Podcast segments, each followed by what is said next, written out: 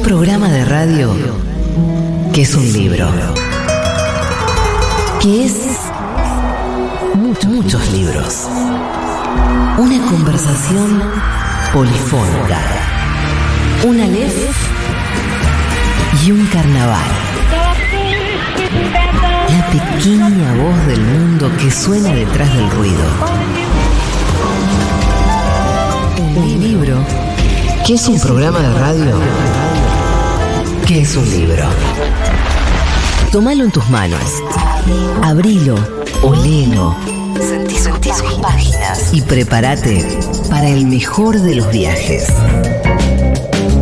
Juan Francisco Gentile y Eugenia Sicabo te dan la bienvenida a Marcar como leído.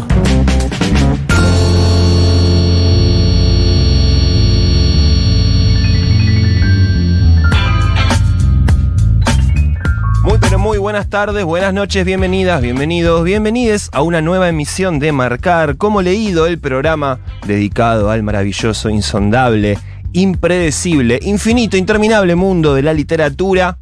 Como cada martes y a lo largo de una hora vamos a estar haciendo este programa que tanto gusto nos da hacer aquí en Futurock.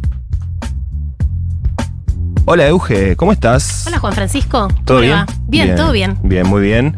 Eh, muy contento nuevamente de estar acá, en tu compañía, en la compañía de todos nuestros eh, queridos trabajadores de esta emisora. Vemos eh, cómo el equipo de Después de la Tormenta va levantando sus petates. El que nos deja cargadito Sí. el estudio. Sí, hoy lo dejaron muy lindo, hoy lo dejaron eh, ordenado. Eh, así que se agradece, se agradece el compañerismo que, que tenemos en esta radio. Es hermoso. Sí. Es hermoso trabajar en Futurock. Eh, vamos a tomar vermut antes Dale. de empezar. Por Yo te voy a favor. hacer el sonido del amor. Sí, Mirá. a ver cómo suena ese amor. Uh, sonó- Tiré todo. Se entusiasmó el amor y salpicó. A veces puede pasar. Em, Estamos tomando nuestro vermut rojo de la fuerza. Sí. Que yo quiero confesarle a la oyentada que la otra vez que vino Martín Coan, yo Sí. también vine de mi casa con un sifón helado, porque así se trabaja en esta radio. Y mm, en el trayecto a mi casa, ese sifón fue oprimido sin querer y mm, eh, mojé toda mi bibliografía de Martín Cohen, incluidos dos textos que me había dedicado con mucho cariño. Entré a YouTube y hay tutoriales para secar libros. Los seguí al pie de la letra ¿Funcionó? y salvé los libros de Martín Cohen. Y me gusta porque es un tema para un programa de marcar como leído. ¿Cómo salvar libros Salvar mojados? libros mojados, rotos, deteriorados, gente que restaura. Ojo, ¿eh? Sí, Puede salir. también. Puede salir, ¿cómo que no? Bien, hoy hacemos un capítulo 2 o un capítulo complementario, si se quiere, de uno que hicimos hace aproximadamente un mes, porque nos vamos a ocupar en particular de la literatura juvenil, que no es la literatura infantil. Es un género que a veces se toca o hay una zona gris entre Sí. los 10 y 13 años Ujú. en donde una cosa va para la otra, pero además es un fenómeno muy nuevo, tanto Sí. la literatura dirigida hacia la infancia como hacia las juventudes, porque antes cuando éramos chicos, eh, si bien había eh, Sí. literatura infantil, este género nuevo de la literatura comercial, que en general se disparó después de Harry Potter, no existía. Uno tenía que ir a Ray Bradbury, a la ciencia ficción, a algunos géneros, a los libros que tu madre o tu padre te decían, esos todavía no los puedes leer, que es la mejor estrategia para hacer que cualquier niña Sí. lea. Eh, pero bueno, esto es un fenómeno que existe ya hace más de 20 años y hay un gran mercado y un gran eh, consumo de Sí. estos libros dirigidos hacia las juventudes. Sí, en el canon de la industria editorial, del periodismo cultural, siempre se hablaba de la LIG, la literatura infantil y juvenil, como todo un gran combo.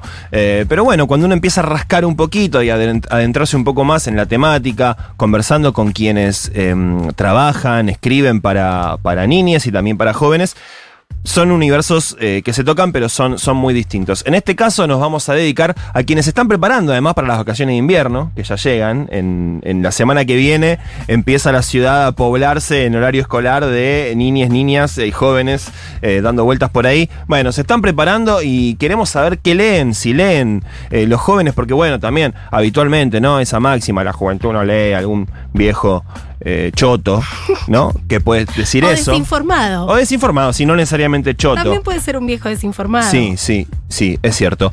Eh, pero bueno, siempre se dice, no, la juventud no lee, demás. Bueno, parece que no es tan así. eh, y la juventud está leyendo mucho.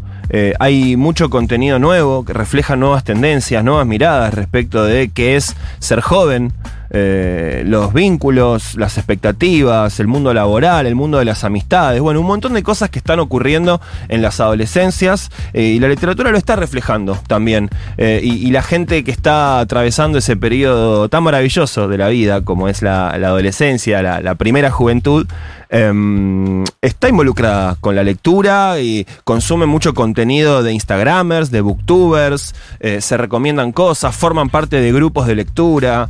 em, así que bueno, hoy nos vamos a meter con eso, hablamos con un montón de gente, con escritores. em, vamos a tener también una consigna al día, claramente, como cada martes vamos a estar eh, regalando un libro para la audiencia de Marcar como Leído que Vamos nos tiene... a estar sí. regalando el arrebato de LOL Bestein de Marguerite Durá y del cual les voy a hablar en minutitos nomás. Y para participar tienen que mandarnos sus audios al 1140 66 000 o mensajitos en este día lluvioso, al menos en la ciudad de Buenos Aires, contándonos cuáles son los libros que más los marcaron en su adolescencia, en Sí. su juventud. Y bueno, si estás en ese momento Sí. etario, ¿qué estás leyendo ahora? Yo te puedo decir el mío, si querés. Eh, me acuerdo cuando tenía 13 años casi, leí Astronauta Solo de Pablo de Santis, un libro que lo tuve que leer para el ingreso al colegio secundario al que fui, y me partió la cabeza, tenía ilustraciones de Max Cachimba, que es un historietista muy grosso argentino, eh, y recuerdo que fue un clic en mi cabeza realmente, ¿no? Me sumergí en un mundo, una Buenos Aires posapocalíptica que representaba Astronauta Solo, y ahí dije, pa, leer está re bueno. Mirá ¿no? qué bueno que Sí. traigas a Pablo de Santis, que es un autor argentino claro. de género, que escribe muy bien para justamente ese segmento, que también es un autor para, para adultos. Sí. Porque los jóvenes actualmente leen en general cosas más comerciales y en su gran mayoría escritas en Estados Unidos. Sí. Ahora vamos a ver con, con la gente que va a participar eh, que, que eso también forma parte del fenómeno y está bueno visibilizar a la gente que está haciendo obras de calidad acá, en Argentina. En mi caso, yo empecé, creo, el- así el que hizo clic debe haber sido eh, Poe, alguno de estos cuentos tipo El barril de amontillado, esos cuentos espantosos que tiene Poe en donde mi cuerpo vibró por primera vez con miedo, con, con terror real de tener que cerrar un libro y dejarlo incluso lejos, Sí. como si fuera un objeto al cual temer, tipo un It, aunque no escrito por Stephen King, y eh, Crónicas Marcianas, Claro. de Ray Bradbury. Eh, la ciencia ficción era el momento de, de invasión extraterrestre. Sí, de- sí. Un gran texto para. momento de aliens, Para engancharse muy- con la de la Guerra Fría. Sí, sí, sin dudas. Bueno, vamos a tener voces de escritores, eh, gente que dedica su accionar, su escritura a las juventudes. ¿Qué piensan? ¿Cómo, ¿Cómo proyectan esos textos? Autores consagrados, ¿no? Que son muy leídos en la juventud. Eh, y también, para cerrar el programa, vamos a tener la visita acá en el piso de Agus Ríos, que es una Instagramer, una. Bookstagrammer, Tiene 10 Bookfluencer. 19 años, eh, tiene una cuenta que es arroba reading with Nini, su apodo es Nini, y vamos a conversar con ella. Así que bueno, tenemos un programón para, para todos ustedes. Quédense porque está recontra servida la mesa de este capítulo de Marcar como leído. Subrayar o no subrayar los libros. Esa es la cuestión. Marcar como leído. Futuro.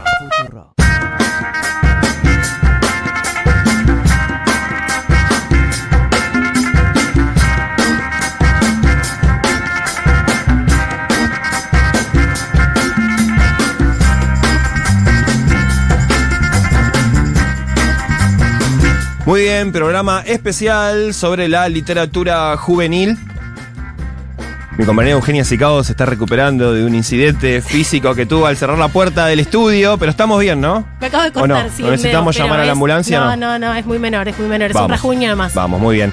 Eh, bien, para meternos en el mundo de las lectoras y los lectores juveniles, lo que hicimos fue ir directo a las fuentes, entonces fuimos a hablar con les escritores, en este caso dos grosos de- del mundo de la literatura juvenil, Norma Huidobro y Antonio Santa Ana.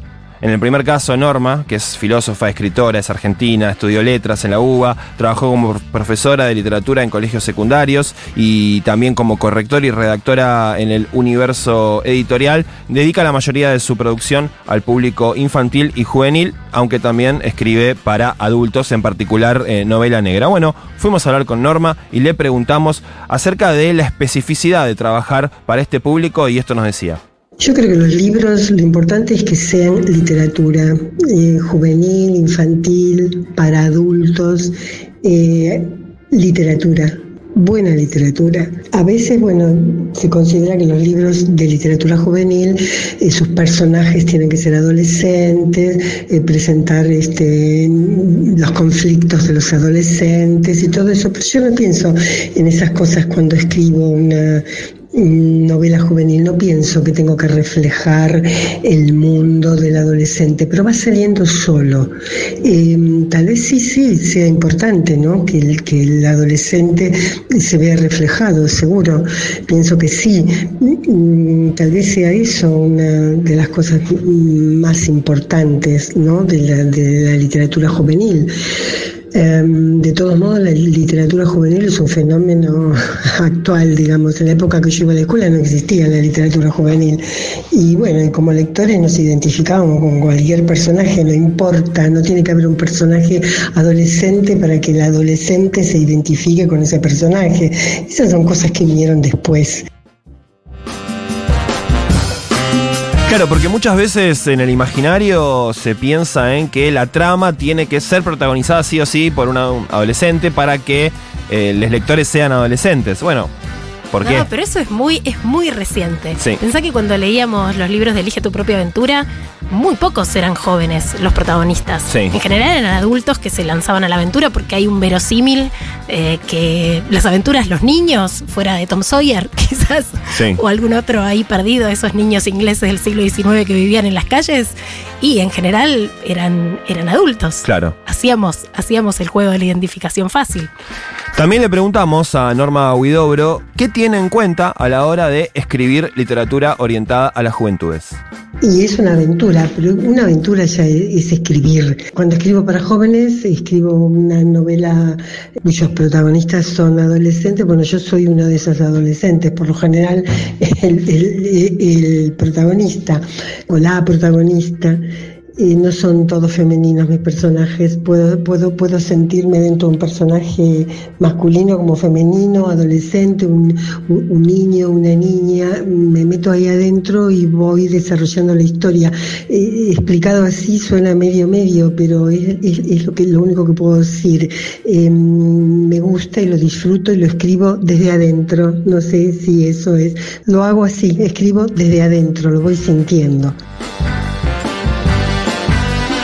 Qué hermoso escucharla a Norma Huidobro hablando de su proceso literario. Yo quiero contarles que mm, justamente el segmento de literatura dirigida a los jóvenes es el segmento que más crece en ventas. Y lo que más crece dentro de este segmento es la literatura más comercial. ¿Por qué? Porque las editoriales comerciales en general se respaldan actualmente en la industria del cine, con el primer fenómeno que disparó todo esto que fue Harry Potter. Entonces la industria dijo, epa, los pibes leen y no es que leen libros cortitos e ilustrados. Leen bodoques de 400 páginas, leen sagas de 8 tomos, leen. Hay Sí. que darles como eso que están, que están pidiendo. Sí. Eh, entonces ahí hay algo eh, de una movida actual ligada a las redes sociales, que después nos, nos contará más nuestra invitada. Eh, una movida también de Wattpad. Wattpad es una aplicación que existe ya hace más de 10 años, en donde los jóvenes son prosumidores, son productores y consumidores, Sí. porque pueden publicar sus propias ficciones y ahí creció mucho un género que es el fanfiction. El fanfiction es agarrar eh, personajes ya existentes en otras ficciones, por ejemplo Ron y Harry Potter en Harry Potter, y hacer una ficción gay entre ellos dos. Entonces, sin pedir derechos, sin pedir autorización a. Rowling, Sí. eh, los niños y niñas, jóvenes y jóvenes, eh, empiezan a publicar esas ficciones alternativas y a leerse entre sí. Y muchas de las cosas que surgieron en Wattpad, incluso en la actualidad, después son apropiadas por la industria editorial, reconfiguradas y transformadas en libro en formato físico. Bien, y también conversamos con Antonio Santana, escritor, editor, especialista en literatura, músico. También su primer libro, Los ojos del perro siberiano, se convirtió en un bestseller en América Latina. También publicó Los superfósforos, Nunca seré un superhéroe y ella cantaba en tono menor. Y le fuimos a preguntar a Antonio Santana qué es lo importante de los libros que aparecen catalogados como literatura juvenil. Elijo escribir para jóvenes porque me divierte, porque me gusta el género, porque eh, disfruto mucho leyendo literatura juvenil y porque al conocer tanto el género me permito jugar un poco y caminar por los bordes, tratar de ensanchar un poquito el género, tratar de hacer procedimientos literarios que, que no abundan. A veces me sale bien, a veces me sale bastante mal. Un amigo, Antonio Santana, y su libro, bueno, es un golazo, se mete eh, con un tema que antes, por ejemplo, él se mete con el tema del SIDA en, esa novela, y son temas que antes no abordaba la literatura pensada para, para este segmento. Sí, así es. Eh, y bueno, recién comentábamos esta idea de el sintagma tantas veces repetido, los jóvenes no leen, están muy perdidos en el celular, en las pantallas, en el mundo digital. Bueno, fuimos a preguntarle a Antonio Santana qué piensa respecto de esto. Los adultos solemos culpar a los jóvenes de las cosas que nosotros no hacemos. Yo tengo 60 años, hace 50 años que escucho que dicen que los jóvenes no leen y las excusas siempre fueron distintas, fue la televisión o la plaza o el fútbol, ahora es la, las pantallas. Las estadísticas que hay de venta de libros marcan que lo que más crece en ventas eh, son los libros juveniles. Desde hace 15 años cada vez se venden más. E insisto, basta ir a una librería de cadena para ver qué espacio le dan en las mesas a los libros juveniles. Eh, insisto con esto, ¿no? Los jóvenes son los primeros que mueren en la guerra y, y son los que nunca leen. O les exigimos un nivel de lectura que los adultos no tenemos. Basta ver los, libros, los 100 libros más vendidos. Decimos que los jóvenes deberían leer a Borges, pero si leemos los 100 más libros más vendidos, los adultos no estamos leyendo a Borges. Los jóvenes leen y leen mucho. Tal vez no leen lo que nosotros querramos que, que leen, pero bueno, ya llegarán o no.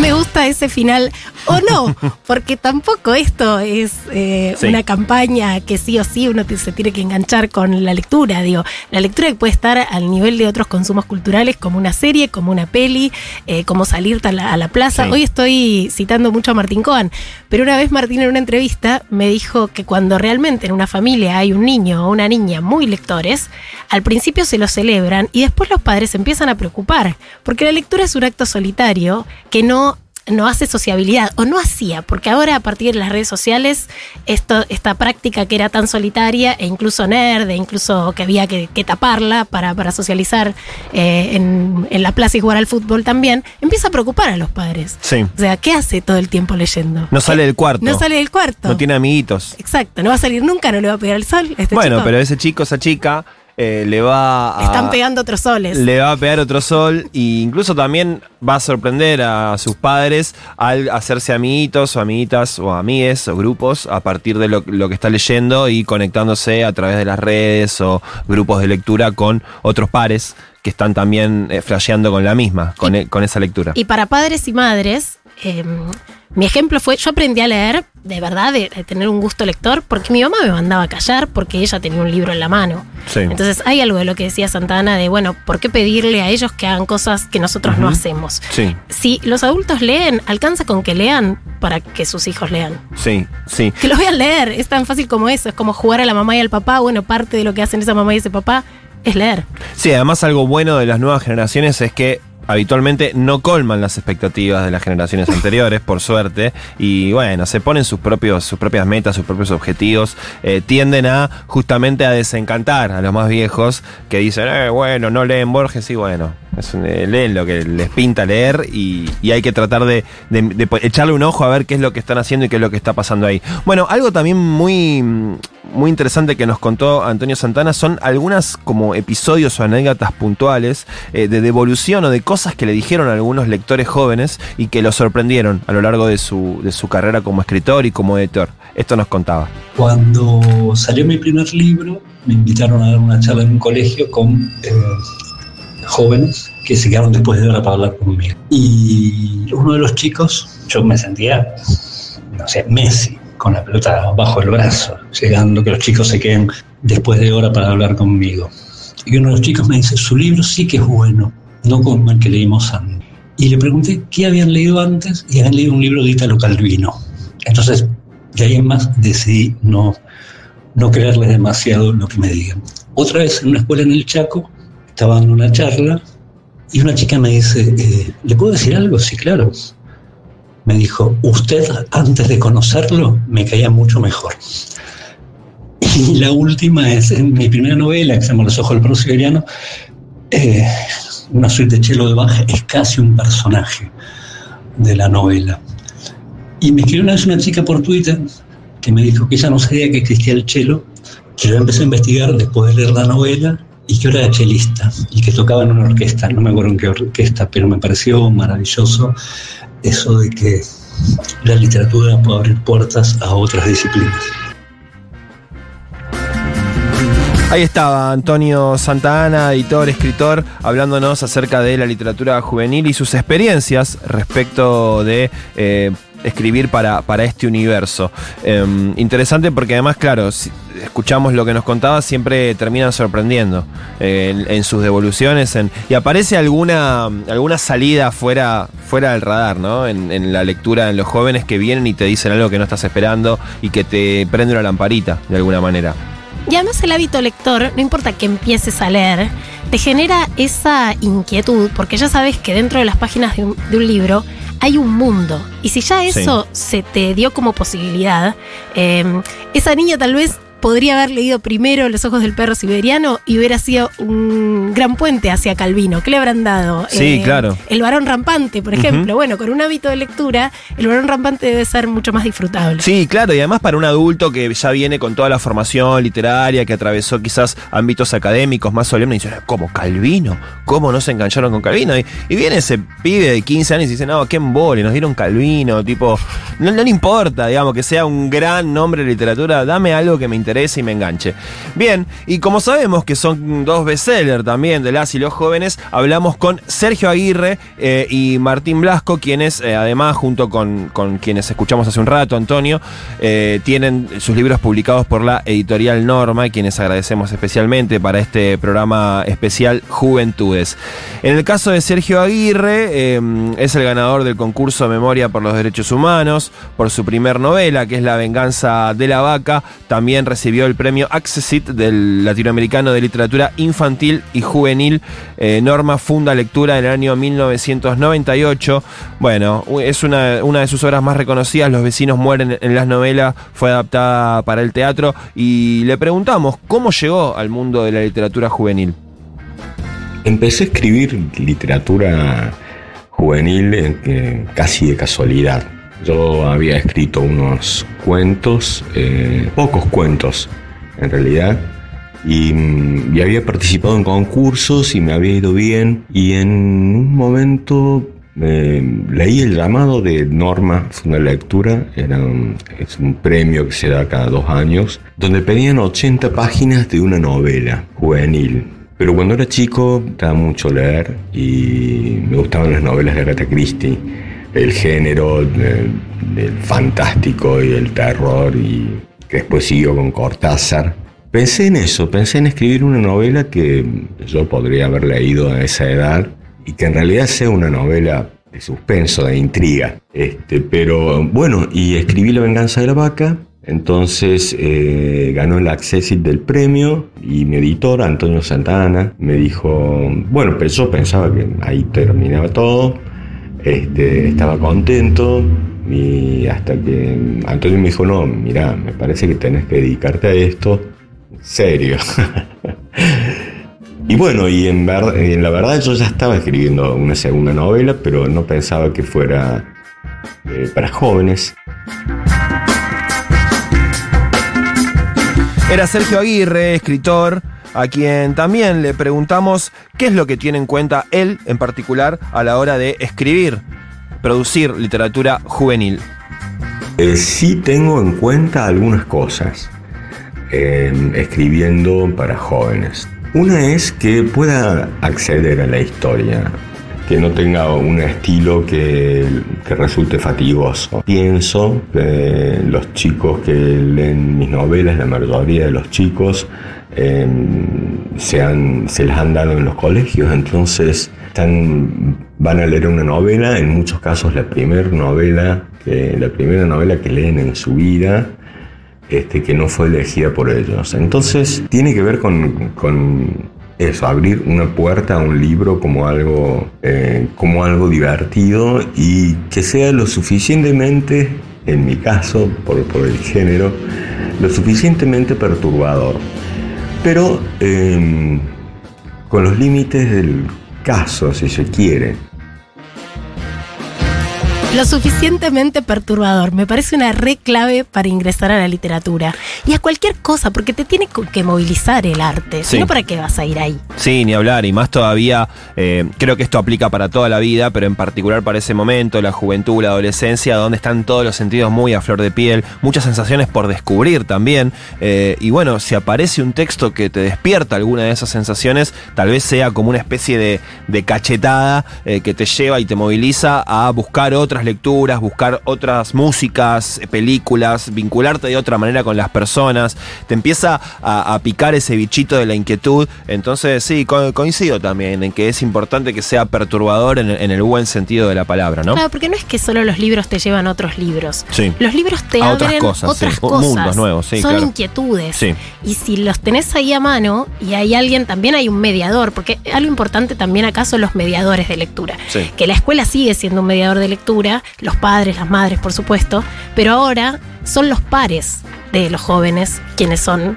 eh, quienes les recomiendan libros. Ya lo, lo habíamos hablado también en la literatura infantil. Sí. Hay eh, bookstagrammers, bookfluencers, gente que toma la primera persona y es a partir de su experiencia lectora que convence a otros y los convence justamente porque comparte un universo generacional. El último de los escritores que hemos consultado, gran trabajo de producción, nuestra compañera Dani Morán, que habló con un Nuestra montón de gente. productora estrella, Morán, hoy nos es. llena de audios. Eh, se trata de Martín Blasco, que es eh, director y guionista cinematográfico, eh, también productor de televisión, autor de numerosos libros para, para jóvenes. Eh, también publicó muchos de sus libros en Norma, como por ejemplo El desafío del caracol, Cinco problemas para Don Caracol, El misterio de la fuente y demás. Eh, bueno, le preguntamos a Martín Blasco qué es lo que más le gusta de trabajar como escritor de libros orientados a las juventudes. Lo que sí me da la posibilidad es de experimentar mucho en el sentido de que puedo pasar de escribir una comedia una novela de ciencia ficción o una de terror. Eh, eso es lindo de la literatura juvenil, tiene esa, esa apertura. Puedo escribir algo fantástico o algo realista. Eh, y en cuanto al contacto que tengo con los chicos es sobre todo eh, cuando voy a los colegios. Ahí hablo con ellos, me cuentan qué les pareció la novela y es siempre increíble para mí, es una devolución increíble. Pero no soy un especialista en la juventud, no pienso, no me preocupo mucho en pensar, ah, a ellos les interesa, ahora a la juventud le interesa tal tema. No, escribo sobre temas que me interesan a mí y hace 20 años que escribo literatura juvenil descubrí que ese es el mejor camino, por lo menos para mí. Bien, lo escuchábamos a Martín Blasco. Eh, estamos recorriendo el universo de la literatura pensada para les jóvenes en particular eh, y tratando, bueno, de también convertirnos por un ratito en, en adolescentes eh, aquí con la compañera Qué lindo Eugenia. sería. Sí, ¿no? Sí, sí, sí. Pero pienso en mi biblioteca tipo de los 15 y ahí Sí. ya se me van las ganas de que se me vayan los años. Ah, ¿por qué? Porque creció mucho mi biblioteca. Bien, bien, bien, perfecto. Hay cosas que para. Hay cosas para que los están años, buenas de acumular claro. años. Claro, en mi caso se acumulan libros. Olvídate. Juan y Eugenia. Martes, de 20 a 21. Futurock.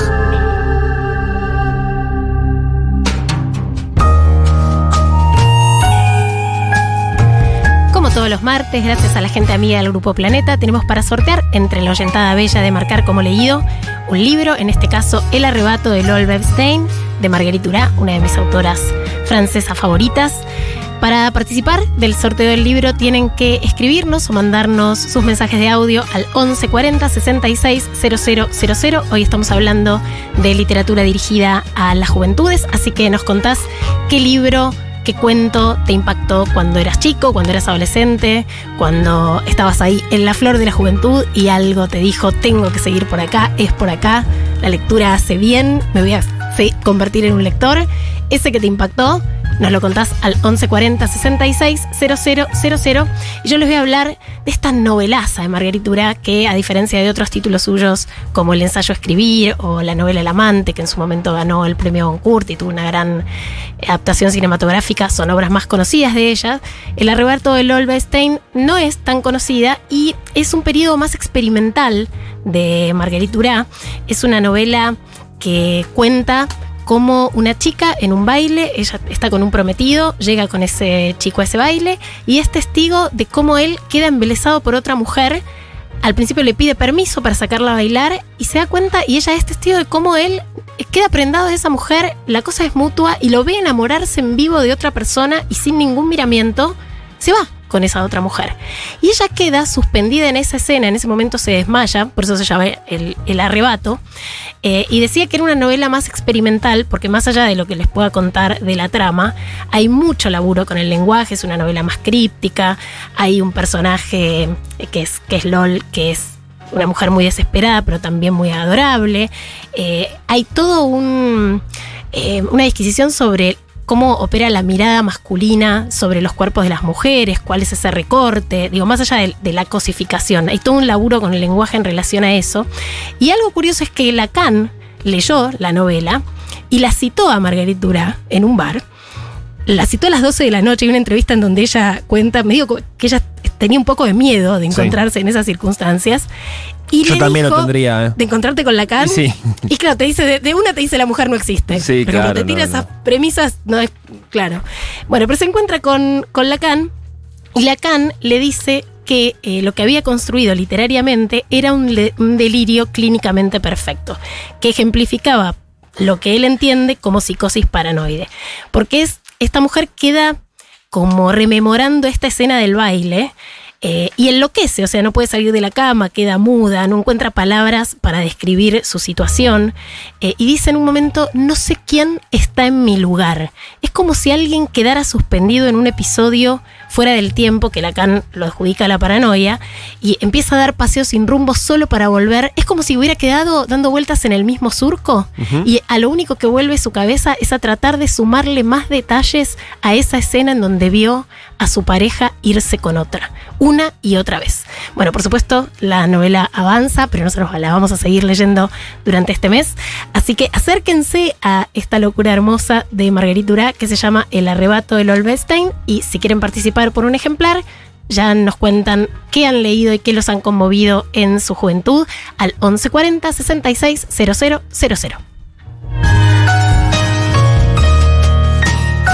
Marcar como leído. Futuro.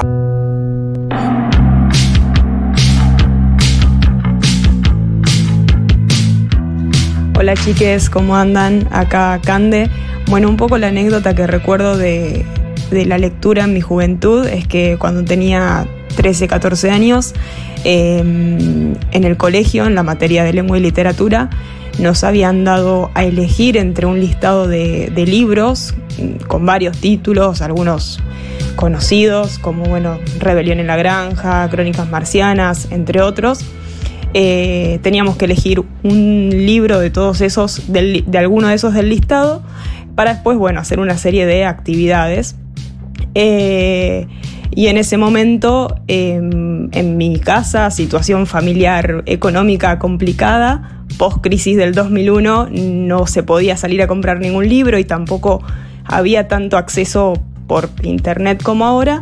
Así que bueno, empezamos a preguntar entre amigos, familiares, si alguien tenía alguno de esos títulos como para que yo pudiera hacer la actividad escolar. Y bueno, responde una tía abuela que vive en un pueblo del interior de Córdoba, eh, diciéndome que tenía uno, que era Cumbres Borrascosas de Emily Brontë. Y bueno, eh, así es que el libro llegó a Rosario, de donde soy yo, por encomienda, y eh, lo leí al principio un poco renegando porque era un libro, un título que yo no había elegido, sino que no me quedó otra porque fue lo que conseguí y eh, finalmente lo leí, lo terminé y la verdad me enganché, me gustó, lo disfruté mucho y hoy por hoy lo recuerdo como bueno, uno de los libros que, que despertó mi interés para seguir leyendo. Hola chicos, Eh, el libro que me rompió la cabeza en la escuela secundaria lo leí por mi cuenta, lo leímos con mis amigas, lo sacamos de la biblioteca de la escuela, fue El forastero misterioso de Mark Twain.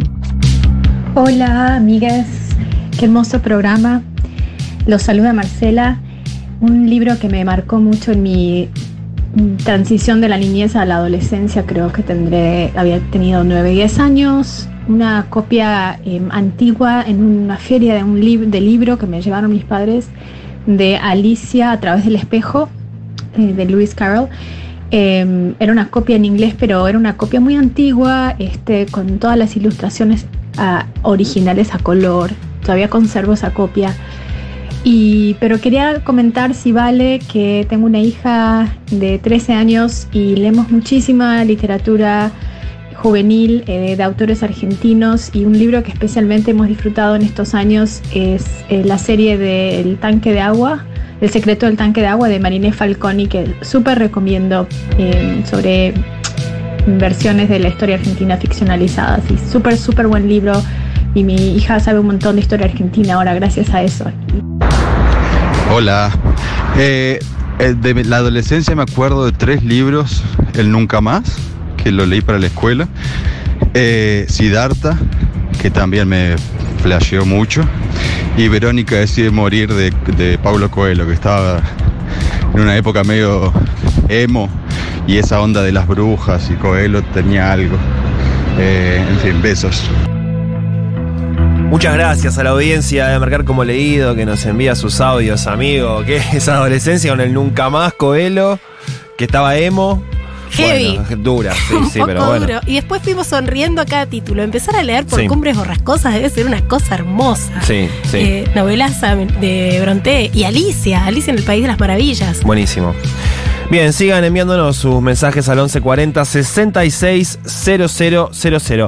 Bien, y en estos días se va a estar desarrollando la Feria del Libro Infantil y Juvenil. Eh, ¿Ya empezó? Ya, ya empezó en el Eh, Centro Cultural Kirchner. Hasta el 30 de julio va a estar ahí en el CCK con entrada libre y gratuita. La organiza la Fundación El Libro, que es la misma fundación que organiza la Feria Internacional del Libro de Buenos Aires.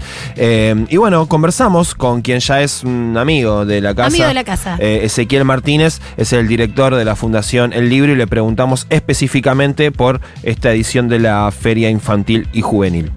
Cada nueva edición de la Feria del Libro Infantil y Juvenil es un desafío, eh, una nueva manera de pensar en cómo atraer y seguir manteniendo el interés por los libros y por la lectura en los niños, en las niñas, en los chicos más jóvenes que eh, también eh, despiertan y mueven muchísimo, muchísimo ahora a través de las redes sociales el interés por la lectura. Nosotros los llamamos los bookfluencers, ¿no? Esos chicos que cuentan lo que están leyendo, aconsejan, recomiendan, hacen esta nueva eh, era de lo que nosotros venimos como, conociendo como reseñas o como críticas literarias, que ahora se ha masificado a través de las redes y eh, les hablan el mismo lenguaje a los chicos y eso es algo que no descuidamos, por eso una de las novedades en esta edición es tener un espacio específico eh, en el Centro Cultural Kirchner, donde se está desarrollando del 10 de julio al 30 de julio la feria del libro infantil y juvenil, siempre con entrada libre y gratuita y con más de 70 expositores. Teníamos, tenemos, como decía, un espacio dedicado exclusivamente a los, a los más jóvenes, ¿no? A veces uno, los jóvenes se sienten grandes y no quieren mezclarse con los papás, los mamás, los nenitos, los cochecitos y los libros para, para los más pequeños. Entonces, este, eh, les hicimos un espacio en lo que se conoce como la terraza de la ballena, en el cuarto piso de- del Centro Cultural Kirchner, donde hay expositores dedicados dedicados exclusivamente al cómic, a la historieta, a las sagas juveniles, a los libros dedicados a los jóvenes y donde va a haber constantemente charlas y actividades, un festival de historietas, una movida, gran movida juvenil los viernes, sábados y domingos, donde los chicos van a hablar de esos temas que, que- que les preocupan. Bien, escuchábamos a Ezequiel Martínez, director de la Fundación El Libro, acerca de la Feria del Libro Infantil y Juvenil, que va a estar hasta el 30 de julio en el Centro Cultural Kirchner. ¿Y quién va a estar? El 29 de julio a las 18 horas en la terraza, la van a poder conocer, van a poder charlar con ella, como nosotros vamos a hacer ahora acá en el piso de Marcar como he leído, con Nini Ríos, una, bueno, creadora de contenidos literarios en las redes sociales, en Instagram, en TikTok, en arroba reading with Nini. Eh, hola Nini, ¿cómo estás? ¿Cómo estás? Bienvenida. Muchas gracias. Gracias a vos por venir. Eh, bueno, ¿cómo es esto de ser creadora de contenidos literarios con 19 años eh, en las redes sociales? Yo empecé a los 17, Sí. en medio de la pandemia, que todos como que empezamos a leer. Ujú. Eh, sentía como la necesidad de hablar con alguien que me entendiese de los libros, porque quizás yo le recomendaba las lecturas a mis amigas y mis amigas me hacían caso, pero cuando ya se leían el libro yo ya estaba leyendo otro. Sí. Entonces decía, vi que otros creadores de contenido también hacían ahí por TikTok y dije, bueno, ¿por qué no hacerlo yo? Así empecé de a poquito, un poco más tímida, mostrando los libros y luego me fui soltando y fui conociendo un montón de gente y una hermosa comunidad que yo no sabía que existía. Y antes, ¿cómo había llegado a otros bookstagrammers? O sea, m- ¿quiénes son tus recomendadores de lectura? Y creo que todos crecimos como influenciados por eh, Clau, que es una youtuber de México muy conocida. ¿Cómo es el arroba de Clau? Eh, creo que es Clau Reads Books. Ok. Y también eh, por Pamela Stupia, que también es escritora, que es F de Oficial. fue fueron grandes referentes para mí. Luego, bueno, empezamos en TikTok y muchos vimos a, ahora que también son autoras, a Tori y Almendra, que también son muy conocidas. Y bueno, es una comunidad increíble. Em, y bueno, viste que habitualmente se dice, la juventud no lee, no le da bola a los libros, eh, esto está quedando bastante demostrado que no es así, pero efectivamente preguntarte a vos cuál es la, respuesta, la recepción, si se genera esa cosa eh, de comunidad, cómo... ¿Cómo es, ¿Cómo es la dinámica? Digo, eh, ese ida y vuelta, se juntan, comparten los gustos, las recomendaciones. Digo, va más allá de simplemente por ahí ver pasivamente un video y se genera esa cosa de, bueno, eh, charlemos, veamos qué nos gusta, qué es lo próximo que va a salir. ¿Cómo, cómo funciona eso? Eh, sí, primero respecto a lo de los chicos no leen, es completamente un mito. Eh, creo que el género juvenil es de lo que más se vende ahora mismo. La feria del libro, no sé exactamente los porcentajes, pero él superó los jóvenes a la gente adulta. También eh, se crea por el lado de que, bueno, uno sí hace videos, pero después estamos, por ejemplo, en Instagram en, con- en constante contacto con los seguidores y al mismo tiempo en los encuentros, en la Feria del Libro, que en la Feria del Libro está el famoso encuentro de Bookfluencers. Ahí también muchos se van conociendo entre sí. El año pasado habíamos ido a la Feria del Libro de Mar del Plata y nos pasó algo precioso de que habían un grupo de chicas y les decíamos, ¿ustedes se conocen entre sí? No, no. Y decíamos, ay, bueno, hagamos un grupo de WhatsApp. Hablen de libros. Y lo hicieron y nos contaron, tipo, ay, ahora tenemos gente con la que hablar de libros. Es hermoso cómo sucede todo eso y cómo se van conociendo. Aus, yo alucino porque entro a tu Instagram y es como que habitas un universo paralelo de lectura. O sea, voy, escroleo y no conozco ni una tapa. es como, ah, hay otro mundo. There's a world out there. y yo lo desconozco por completo. Em, ¿Cómo se va conformando ese otro sistema de lecturas que es que, va- que corre en paralelo a las lecturas de los adultos? Yo empecé a leer también así muy influenciada por las redes, por Bookstagram, tipo, me aparecían, no sé, también mucho de Bookstagram de afuera me pasaba, que me pasaron con autoras como Alice Kellen, que es mi autora favorita, y si se fijan en mi Instagram, más o menos es un altar a ella. Eh, yo leía sus libros, que los traía por Book Depository, que ahora se, o sea, cerró, ya no existe Book Depository, me siento vieja diciendo eso, pero yo los traía a los libros y los leía así, así conocía a mi autora favorita. Pero después, gracias a la demanda popular de las redes así, la terminaron trayendo y ahora están los libros de ella, de otra española que es María Martínez, Colin Hoover, y todo creció en base a la demanda que también de lo que consumimos de afuera. ¿Y lees libros físicos o también compras o bajas libros eh, online? Antes hacía como una mezcla. Siempre prefiero el papel, me resulta muchísimo más cómodo. Porque ese es otro mito, que lo digital en las juventudes va a desbancar el papel y yo los veo que son incluso más fetichistas que la gente adulta con el papel. No, sí, marcar con los papelitos, con las banderitas. Estar, eh, también está de moda ahora dibujar, dibujar escenas, marcar con colores. Sí, mucha gente prefiere papel. En mi caso yo lo prefiero. A veces también por eh, situaciones económicas, uno quizás prefiere leer en digital. En mi caso yo antes leía mitad digital por Wattpad, como habías comentado antes, y mitad físico. Ahora, como soy creadora de contenido, por suerte colaboro con editoriales y tengo la posibilidad de leerlos en físico.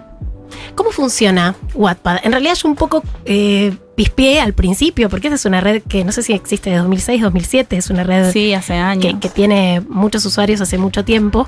Eh, vos también escribís ahí porque los contenidos en principio ahí son gratuitos y vos participás un poco del proceso de escritura de quien lo comparte en el momento real, ¿no? Y, y hay opiniones de ida y vuelta.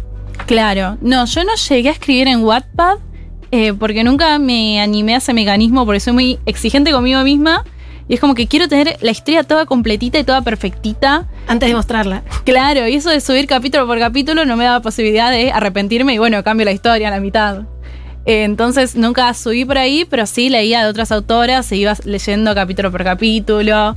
Eh, claro, pueden subir cualquiera, es completamente gratis, subís tu libro, tu portada, haces lo que vos quieras, vas juntando a tu público y también puedes interactuar con los lectores, con los comentarios. Eh, es muy loco. Em, quien habla es Nini Ríos, es eh, creadora de contenido sobre libros, sobre literatura en redes sociales, la pueden eh, buscar como arroba reading with Nini. Eh, está por presentar su primera novela, Sí. además. Eh, ¿qué- ¿Qué onda? Contanos un poco de eso. Eh, todavía, bueno, no hay fecha de publicación, pero eh, eh, va a salir con BR Editoras, Sí. que es, por ejemplo, la misma editorial de Heartstopper, que ahora es un éxito. Eh, bueno, es un romance juvenil universitario que eh, trata de Melanie, una chica que era pura luz eh, y por cosas de la vida ya no, no es así. Ella va a intentar seguir con su vida, dejar su pasado atrás, empezar la universidad y en medio de todo eso, uno no, a veces los planes no salen como uno quiere. Sí, sí, claro.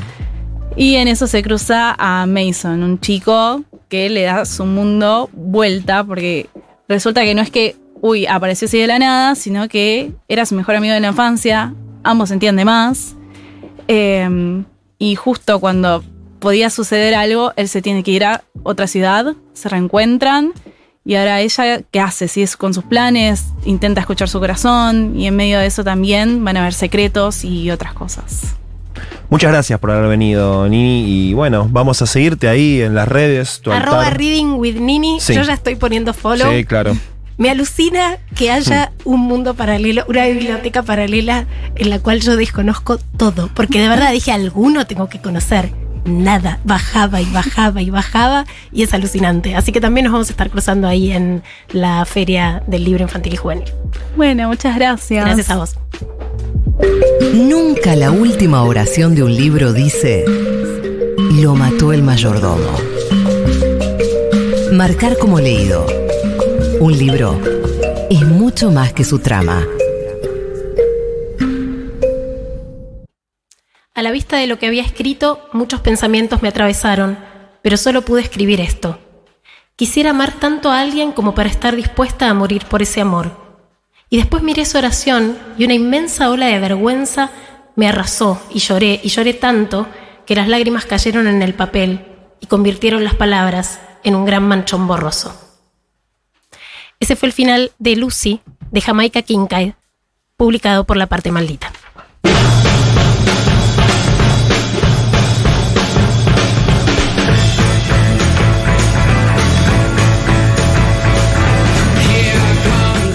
Muy bien, se va terminando este capítulo de Marcar como leído, no sin antes contarte que presentamos Mundo Orco este viernes 14 de julio. Jimena Néspolo, Marta Dillom y Florencia González van a presentar Mundo Orco, la novela que fue primera mención en el premio Futurock de novela. Esto va a pasar en la Biblioteca del Congreso, en la calle Alcina 1835 de la ciudad de Buenos Aires.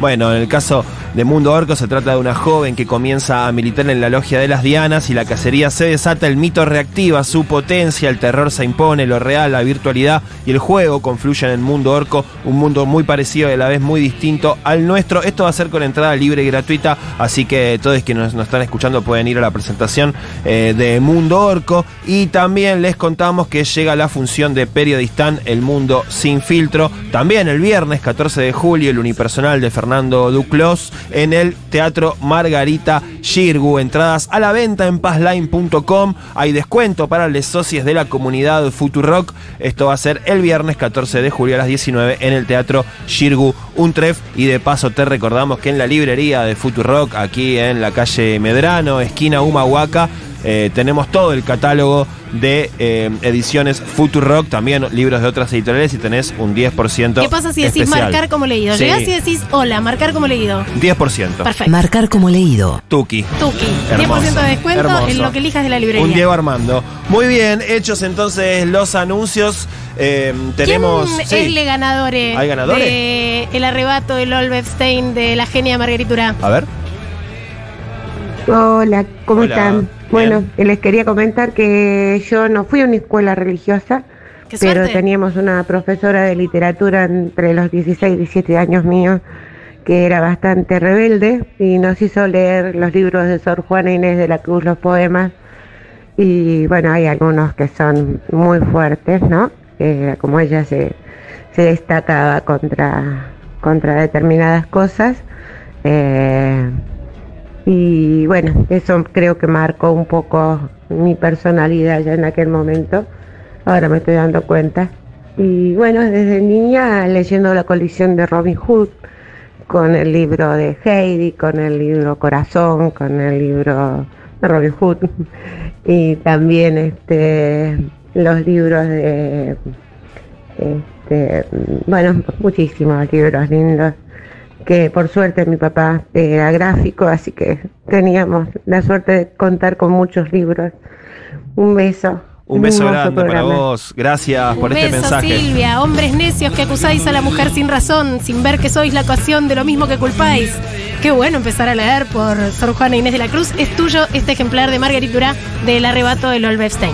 Muy bien, y así se va un nuevo capítulo de Marcar como leído. Estuvo Daniela Moral en la producción y la coordinación del aire, Paula Artiuk en la operación técnica y la puesta en el aire de este programa, Leila Gamba. Es la coordinadora de ediciones Futurock. Yo soy Juan Francisco Gentile. Mi nombre es Eugenia Sicabo. Nos despedimos hasta el próximo martes cuando hagamos un nuevo capítulo de esto que se llama Marcar como leído. Chau, chau.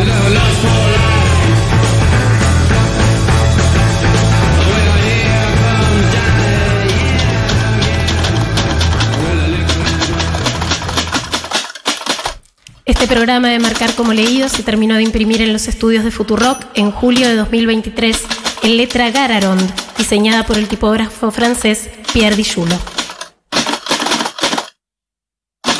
Marcar como leído. Futurock.